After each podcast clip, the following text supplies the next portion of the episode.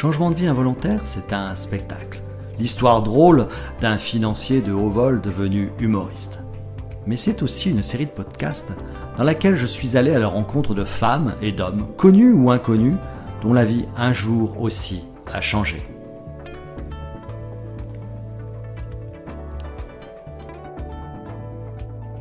Bonjour, aujourd'hui je reçois Sandrine Morin, experte en divorce positif et renouveau amoureux. Bonjour Sandrine. Bonjour Jean-Michel, merci de ton invitation, ça me fait plaisir d'être là. Alors, est-ce que comme le chante Claude Nougaro, l'amour peut se divorcer à l'amiable? Heureusement, je vais te dire. Hein. ça n'a pas été facile pour moi, mais heureusement, euh, il y a beaucoup de personnes qui, qui arrivent. Hein. Euh, je dirais que ça dépend euh, beaucoup du niveau de maturité affective des protagonistes. si tu as eu l'habitude de vivre une relation d'amour euh, plutôt sécure et équilibrée, même si on prend des, des chemins différents, finalement, qu'on on évolue au fil du temps, euh, ça peut bien se passer, hein, la rupture. Euh, parce que, bon, pour préciser, j'étais avocat dans le domaine du divorce pendant 16 années, donc j'ai accompagné des milliers de personnes à ce titre. Et heureusement, oui, j'ai vu beaucoup de gens qui arrivaient à, s'entendre, à bien divorcer, oui, de manière paisible. Et c'est d'autant plus important quand il y a, quand il y a des enfants, hein, parce que le divorce, certes, c'est la fin d'un couple, mais c'est pas la, fin d'une vie parentale. Donc, euh, la cohésion euh, parentale, c'est extrêmement important. Et quand on peut effectivement divorcer euh, gentiment, j'aime bien dire, enfin aimablement, bah, c'est toujours mieux, et pour les protagonistes et pour les enfants. mais sinon, effectivement, des divorces. Positif. Oui, pardon. Experte en divorce positif, renouveau amoureuse, ça veut dire quoi concrètement? Écoute, c'est parti du, postulat que je me suis rendu compte que j'étais devenue une femme épanouie et heureuse à partir du moment où j'avais pris la décision de divorcer. Et, donc j'ai eu envie finalement euh, de, permettre aux, personnes qui, vivent cette euh, expérience de vie, je me plais à dire que c'est pas un échec en fait, c'est une expérience de vie, les aider à transformer cette expérience en la meilleure chose qui leur soit arrivée. Parce que généralement, quand on, divorce, euh, ben, c'est parce qu'on a pris des chemins différents avec son conjoint, on n'a pas toujours su communiquer, on n'a pas toujours su s'adapter à l'autre, on n'a pas toujours su exposer ce qui est important pour nous, nos besoins, etc. On a peut-être trop d'attentes par rapport à l'autre. On considère souvent que c'est le conjoint qui doit faire notre bonheur, alors que c'est un finalement c'est un choix individuel. Et il y a beaucoup de souffrance autour du divorce. Hein. C'est quand même la deuxième cause de stress euh, après le décès d'un être cher.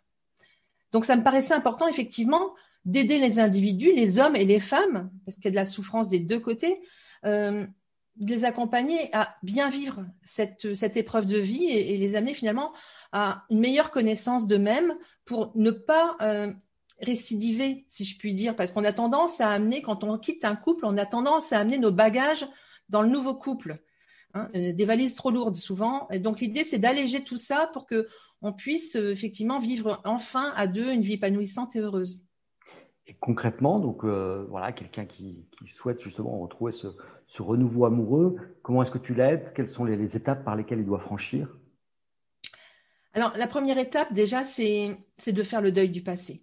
C'est souvent la partie la plus difficile parce que euh, beaucoup sont restés ancrés dans les émotions euh, tumultueuses de la séparation, la colère, la tristesse, etc., et n'ont pas identifié d'autres émotions qui permettent de guérir le cœur qui sont par exemple les peurs et les regrets.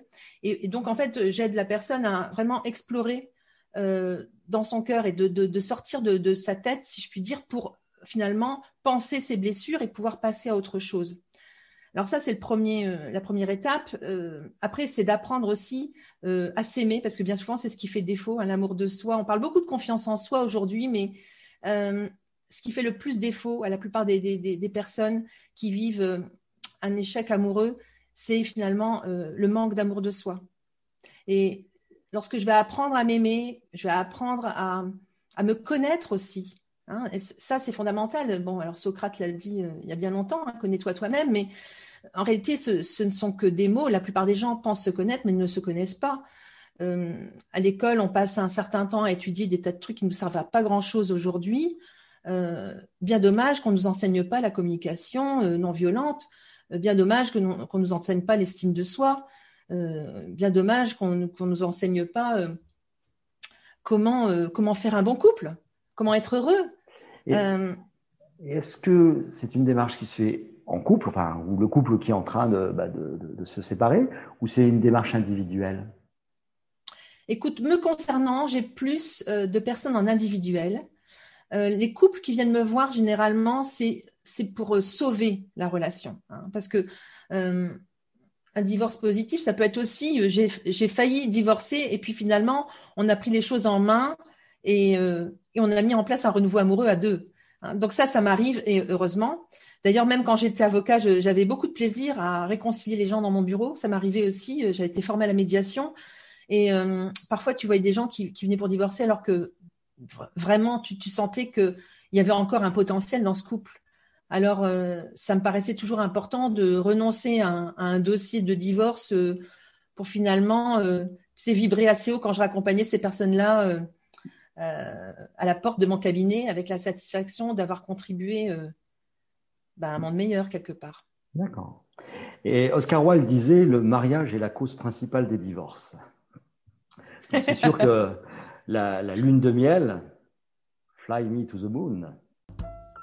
Fly me to the moon, let me play among the stars, let me see what spring is like on Jupiter and Mars. La lune de miel est parfois, euh, je dirais, euh, mal partie dès le départ. Est-ce que c'est parfois parce qu'il y a des mauvais mariages au, début que finalement ça doit se terminer comme ça? Oui, oui, oui. Je, pense qu'il y a des, mauvais mariages dès le début, effectivement. Je peux en parler euh, facilement puisque ça a été mon cas. On y reviendra. Oui, oui, oui. Euh, beaucoup de personnes, en fait, n'ont pas identifié ce qui était bon pour eux. Euh, beaucoup de personnes ne connaissent pas leurs besoins. Et, donc, ils vont confier finalement euh, leur vie au petit bonheur, la chance. Tu vois, c'est le hasard qui va faire les choses. Et, et, en fait, le hasard n'est pas toujours bien fait dans ce domaine. Hein, parce qu'on est souvent finalement guidé par nos croyances sur la vie, sur les autres en l'occurrence le sexe opposé, hein, mes croyances sur les hommes, sur les femmes, sur l'amour.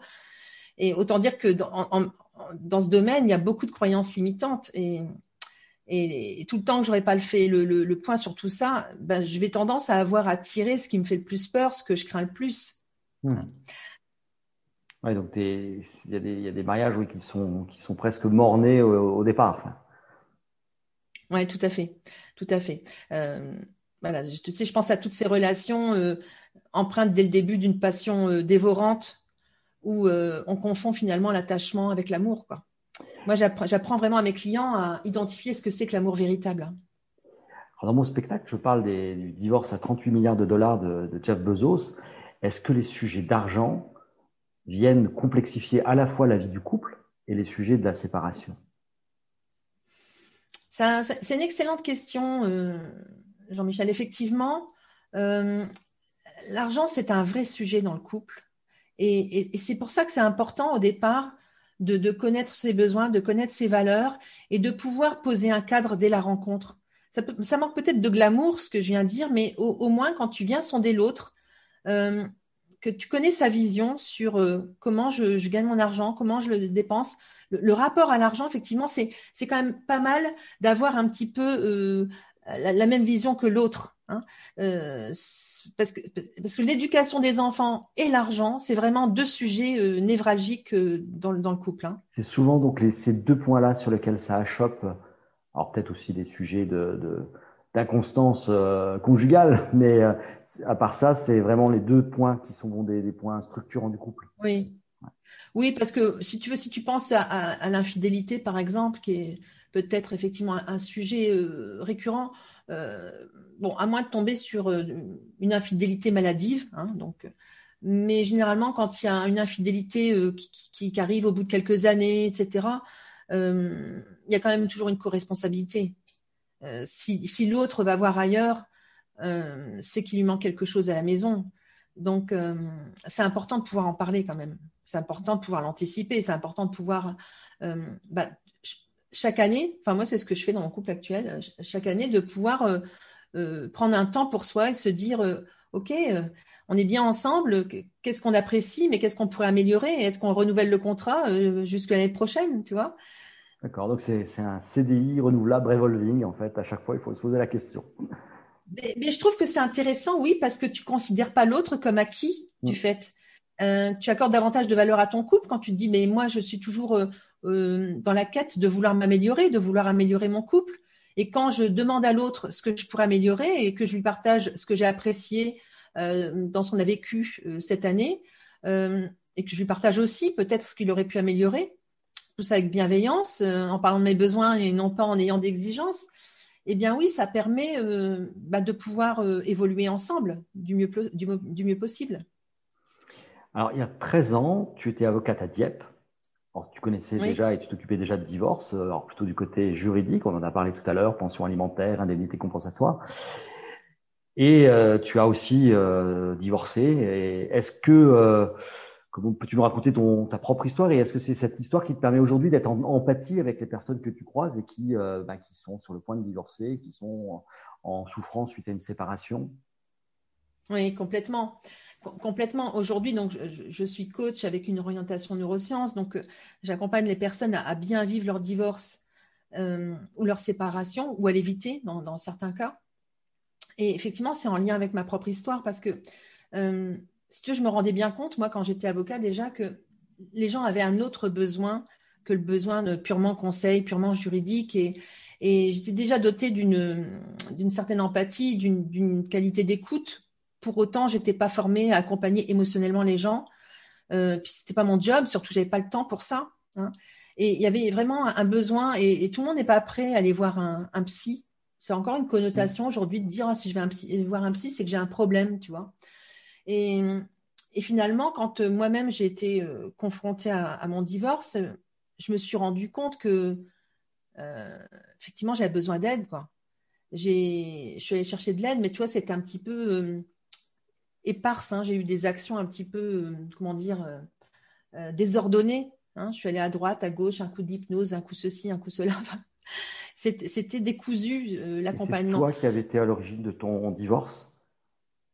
Oui, oui, mais j'ai pris la décision de divorcer. Pour autant, c'est douloureux quand même, hein, quand es, même quand tu es instigateur. Beaucoup pensent que ben, quand c'est toi qui prends la décision, c'est cool. Ben, non, pas forcément. Il y a un deuil à faire aussi, qui est, qui est pas qui est pas simple et, et moi c'était effectivement extrêmement douloureux parce que je me suis refermée euh, sur moi-même euh, quatre ans durant euh, mais finalement été ces quatre années qui auraient pu être plus courtes hein, si j'avais eu les bonnes stratégies dès le départ ces quatre années m'ont permis vraiment d'apprendre à me connaître d'apprendre à être bien seule à me dégager de toute forme de, de, dépendance affective parce que ça c'est un sacré fléau hein, dans, dans une sorte d'emprise oui, mais tu sais, euh, la dépendance affective, elle est, elle est très répandue puisqu'en fait, elle est en lien avec la blessure d'abandon euh, que beaucoup ressentent euh, dans leur, leur petite enfance. non pas forcément parce qu'ils ont eu des mauvais parents, mais parce que c'est une époque de la vie où notre, une partie de notre cerveau qui s'appelle le cortex préfrontal et qui permet de relativiser les événements de la vie n'est pas encore formé. Il se forme quand tu es grand adolescent vers 15-16 ans. Et en réalité, il suffit que bah, on te mette en vacances euh, chez tes grands-parents un peu trop longtemps ou qu'on te mette chez une nourrice alors que tu es malade, etc. Que à ce moment-là, toi, tu revis mal, tu vis mal cette expérience en tant qu'enfant et tu vas euh, avoir une blessure d'abandon. Ce qui va faire que dans tes relations euh, amoureuses d'adultes, bah, tu vas pas être, tu vas pas être très équilibré. C'est-à-dire que tu vas t'attacher à des relations qui sont dysfonctionnantes, à des personnes où tu dois gagner l'amour, tu vois éventuellement, tu vas euh, vite tomber dans des relations toxiques. Et moi, c'est ce qui m'est arrivé. Le, père de mes enfants était un homme, euh, certes au premier abord, euh, beau, séduisant, avec une belle situation, etc. Tout était très beau sur le papier. Mais rapidement, rapidement j'ai eu des signaux d'alerte que j'ai pas voulu voir, si tu veux.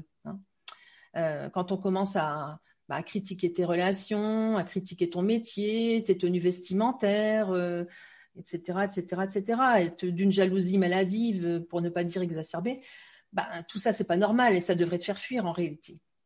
Et est-ce que la, peur de perdre le statut social aussi est un frein, je dirais, au divorce? Et finalement, ça doit être inéluctable, mais, on repousse, on repousse, on repousse parce qu'on a peur d'une sorte de déclassement social Complètement, enfin d'autant plus dans mon cas parce que moi j'avais quand même arrêté mon métier d'avocat euh, quelques années avant de prendre la décision de divorcer, au moment de la naissance de mon deuxième enfant. Et, et c'était une catastrophe parce qu'effectivement, je, je, quittais une situation économique enviable parce que mon, conjoint avait une, situation économique rassurante, on va dire. Et puis moi, surtout, j'avais plus de boulot, j'avais vendu ma clientèle. Donc c'était le, grand saut, effectivement. Il fallait que je reparte de, de zéro. Mais je l'ai hmm. fait. Ouais, mais il faut avoir du courage. Et c'est donc aujourd'hui, en se servant de ta propre expérience, bah, que tu aides alors plutôt des hommes ou plutôt des femmes? Les deux, mon capitaine. 50-50 euh, Oui, oui, oui. J'ai autant d'hommes que de femmes. Et c'était déjà le cas quand j'étais avocat. Euh, pourtant, j'ai un de mes mentors hein, qui m'a aidé à me positionner en tant que coach, qui me disait accompagne les femmes à bien vivre leur divorce, etc. Je lui ai dit non, non. Moi, je, je, je suis très sensible aussi à, à la souffrance des hommes. J'aime beaucoup accompagner les hommes aussi. Et, euh, et, et, et, je trouve que c'est important qu'on apprenne à, à connaître nos, nos, différences. Toi qui es dans le, le spectacle d'humour, euh, Jean-Michel, euh, tu connais sûrement le spectacle Mars et Vénus. J'en ai entendu parler, mais j'ai jamais vu. Tu l'as jamais vu, bah, je te le conseille. Franchement, c'est excellent parce que donc c'est adapté du, du, du, bouquin de John Gray, hein, qui, qui, qui, est les, les, hommes viennent de Mars, les femmes de Vénus, et qui explique finalement toutes les grandes différences qui existent entre hommes et femmes.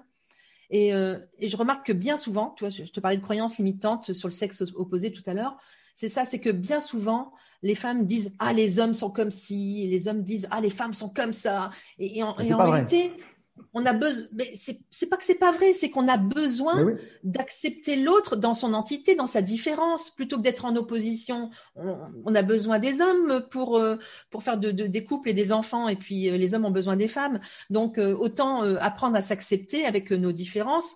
Et, et, donc ce spectacle est très bien fait parce que justement il vient mettre de l'humour dans des choses qui peuvent devenir vite des, des irritants au quotidien. Tu vois, dans les petites manies féminines ou les petites manies masculines. Et quand on apprend finalement que tout ça c'est physiologique euh, et qu'il n'y a pas lieu de s'en offusquer, que c'est n'est pas quelque chose de, dont on doit faire une affaire personnelle, ben c'est beaucoup plus cool après.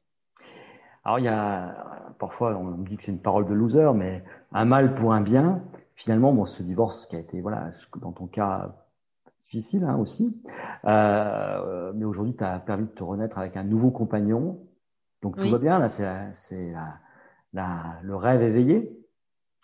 Oui, mais là encore, enfin, tu vois, ça, ça, n'a pas été un hasard. Hein. Ça n'a pas été un hasard, c'était l'objet d'un vrai travail. Et ça, j'aime bien, j'aime bien le dire parce que euh, on croit toujours finalement que euh, l'amour t'attend au coin de la rue. Oui, mais c'est d'autant plus vrai si euh, si tu as identifié vraiment ce que tu voulais.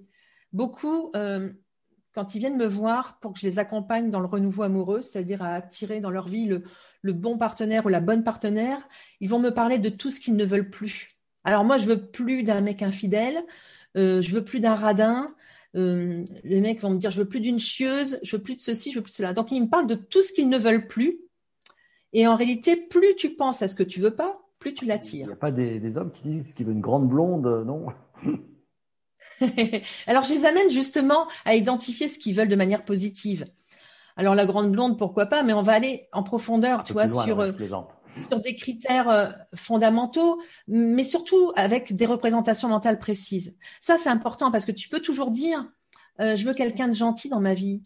Ouais, mais c'est quoi quelqu'un de gentil en fait? Est-ce que tu as une représentation mentale précise? Est-ce que tu peux me parler de quelqu'un que tu connais, que tu trouves foncièrement gentil et, dont ce critère gentillesse, il, il, pourrait parfaitement illustrer ce critère gentillesse, tu vois? Et en fait, pour chaque critère, on va aller chercher une représentation mentale précise. Et je vais te dire que ce travail-là, il est puissant. Euh, j'aide mes, clients à le mettre en image aussi. Parce que quand euh, vraiment tout ça c'est imagé, ça te permet de euh, programmer ce qu'on appelle le système réticulé activateur, qui est notre Google interne au niveau du cerveau. Donc, tu vois, c'est vraiment le moteur de recherche. Je te donne un exemple précis. Tu sais, quand une femme veut un bébé, elle va avoir des femmes enceintes partout ou des poussettes partout. Ou, toi, si tu as envie d'une nouvelle voiture, euh, Jean-Michel, imaginons que tu veuilles un gros 4x4 noir, euh, bah, tu vas te mettre à voir des gros 4x4 noirs de cette marque un peu partout. Et c'est pas qu'il y en a plus d'un seul coup, c'est juste que tu l'as rentré dans ton Google interne, hein, dans ton système réticulé activateur. Donc moi, je travaille, je travaille ça avec mes clients pour finalement les, les, aider à attirer à eux la personne qui leur correspond vraiment. Donc pour ça, ça exige évidemment qu'ils se mettent aussi dans le bon niveau d'énergie, mmh. hein, parce que si je suis triste, déprimée, euh, euh, que je m'aime pas, ça va être compliqué hein, d'attirer quelqu'un euh, qui a plutôt confiance en, lui, qui, qui, qui, présente bien et qui est dans la joie, tu vois. Donc, il faut déjà que j'incarne un petit peu ce que je veux attirer dans ma vie. Ça, c'est important. et puis donc je les amène à s'autoriser à rêver, hein, parce que c'est quand même la, la, base de tout, c'est que je m'autorise à rêver à nouveau et et je vais pouvoir effectivement euh, attirer ce que je souhaite. Et donc, euh, pour en finir avec mon, mon, conjoint, tu sais que moi j'avais fait une liste d'une cinquantaine de critères, hein, tant, pour notre relation. C'était, alors ces critères, ils doivent être euh, pondérés, ils doivent être classés. 50, c'est compliqué de, de cocher toutes les cases. Hein. Ouais, il y a des critères négociables il y a des critères non négociables. Tu vois, quand tu dis la grande blonde, bon, si elle est blonde ou brune, est-ce que c'est si important finalement? Est-ce que s'il a les yeux bleus ouverts, c'est vraiment important? Tu vois Et toi, c'était euh, quoi les trois critères que tu avais mis? Les principaux Alors, les, les, les, les critères nous, hein. les plus absolus, les plus, les, ceux qui n'étaient pas négociables du tout, c'était que déjà, je voulais un homme euh, engagé et fidèle. Voilà. Euh, ça, c'était non négociable. je voulais quelqu'un de gentil pour mes enfants. Ça, c'était non négociable aussi. Et puis, je voulais quelqu'un euh, avec lequel je pourrais rire. Voilà, j'avais envie de me marrer, quoi, tu vois. Ça, c'était un critère non négociable aussi. J'avais vraiment envie de quelqu'un avec qui je pourrais euh, communiquer dans la légèreté et dans la joie de vivre. Voilà. Et tu as trouvé? Ah oui, je n'ai pas trouvé, j'ai attiré. Tu as attiré. Pour moi, c'est important parce qu'en fait, nous attirons ce que nous vibrons. Donc euh, voilà, c'est ta signature énergétique qui va faire que tu vas attirer cette personne. Parce que tu as identifié ce que tu voulais, parce que toi, tu commences à incarner ce que tu veux attirer, eh bien oui, ça arrive dans ta vie. Et, donc ça, c'est un travail qui est important, tu vois, parce que quand tu es dans l'aigreur de, ta relation euh, passée, que tu n'es pas en paix avec toi-même, euh, que tu t'aimes pas, que tu trouves trop ceci, pas assez cela, bah, tu vas avoir du mal à attirer la bonne personne. Hein. Donc, euh, c'est vrai que c'est un, un, vrai travail, mais en même temps, c'est un travail qui est extrêmement réjouissant. Parce que finalement, en peu de temps, euh, tu, peux, tu peux transformer euh, qui tu es, hein, ou, ou plus, plus, exactement, coller à qui tu dois être vraiment, une fois que tu as enlevé les couches, tu sais, tous ces mmh. blocages inconscients qui nous empêchent de nous révéler tels que nous sommes vraiment. Et lequel des deux a attiré l'autre à Las Vegas? Ah Pour le mariage. c'est au début, au début de notre relation. Euh, en fait, il, me dit, euh, Eric, euh, il me dit, bah, écoute, c'est tellement cool avec toi que j'irai même jusqu'au mariage alors que j'ai jamais eu envie de me marier jusqu'alors. enfin, moi, j'ai presque 47 ans et lui, il, voilà, il a 40 ans passé aussi, hein, tu vois, donc on n'est pas les perdreaux de l'année. Et euh, autant dire, moi, je suis pas encore divorcée quand il me dit ça, parce que je suis séparée depuis pas mal d'années, mais avec un divorce qui traîne, parce qu'un conjoint qui est pas ok pour divorcer, enfin un ex-mari qui est pas ok pour divorcer. Et donc Eric me dit, euh, je me marierai bien. Autant dire que moi, à ce moment-là, je suis hyper frileuse, et je lui dis, ah, euh, mariée, écoute, là, ça me dit pas grand-chose. Par contre, un mariage fun à Las Vegas dans quelques années, si, si, si ça te dit, pourquoi pas. Et effectivement, on en a reparlé. Et puis, bah, on a organisé ça trois ans plus tard. Et, en fait, le jour de mes 50 ans, j'étais au-dessus du Grand Canyon en hélicoptère euh, après avoir euh, fêté notre mariage, donc deux jours plus tôt. Donc, c'est dans la chapelle d'Elvis. Bon, bah écoute, on va écouter Elvis alors. Ah, super.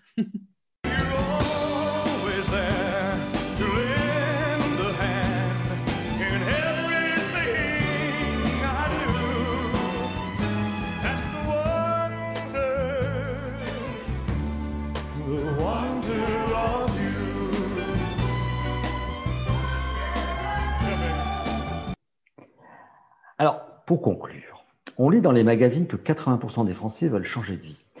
Au final, il n'y en a pas beaucoup hein, qui le font tant que ça, parce que habitude, confort. Et est-ce que tu as déjà rencontré des gens, alors deux questions, pour lesquels le divorce a été aussi un révélateur, qui ont fait qu'ils ont changé de vie euh, professionnelle, d'autres choses? Donc finalement, euh, voilà, ça les a libérés, ils ont fait d'autres choses. Et deuxième question, est-ce que d'autres dans lesquels bah, finalement qui ont changé de vie, et puis malheureusement, bah, ce changement de vie a créé je dirais, euh, des différences dans le couple, et ben, c'est ça qui a provoqué aussi le divorce. tu peux répondre aux deux ou à une des deux. Oui.